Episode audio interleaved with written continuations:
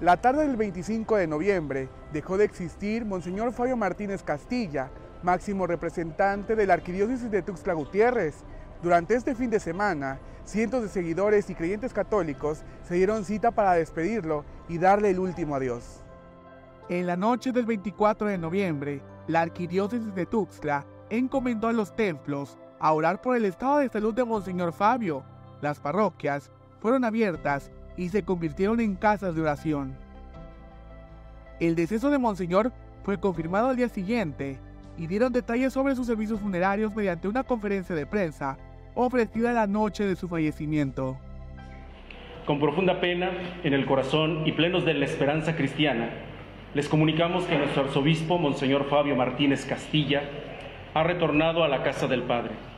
Dios, rico en amor y misericordia, lo ha llamado el día de hoy, 25 de noviembre, a las 3.50 de la tarde.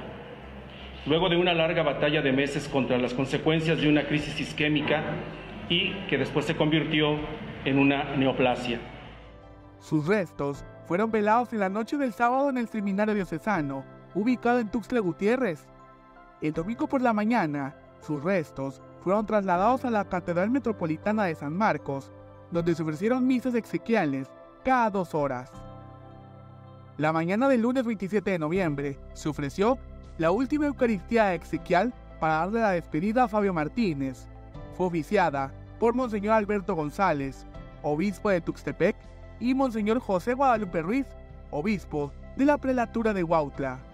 Venimos en este día a unirnos con el afecto, la amistad, el cariño a todo nuestro pueblo que peregrina en esta arquidiócesis por el sensible fallecimiento de Monseñor Fabio, que se nos ha ido a la vida eterna, ha regresado a la casa del Padre y por eso tenemos gran fe y esperanza por él y nos unimos todos en esta oración.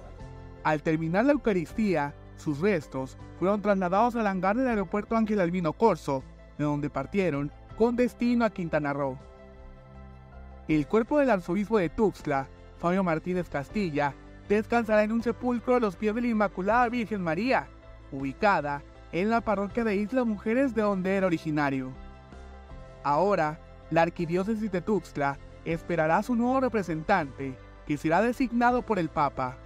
El Santo Padre, el Santo Padre el Papa, a través del señor Nuncio Apostólico, designará o a un administrador apostólico o administrador diocesano. En el Inter, mientras ya el Santo Padre designa al nuevo arzobispo que va a presidir aquí la Madre Arquidiócesis de Tuxtla. Para Alerta Chiapas, Eric.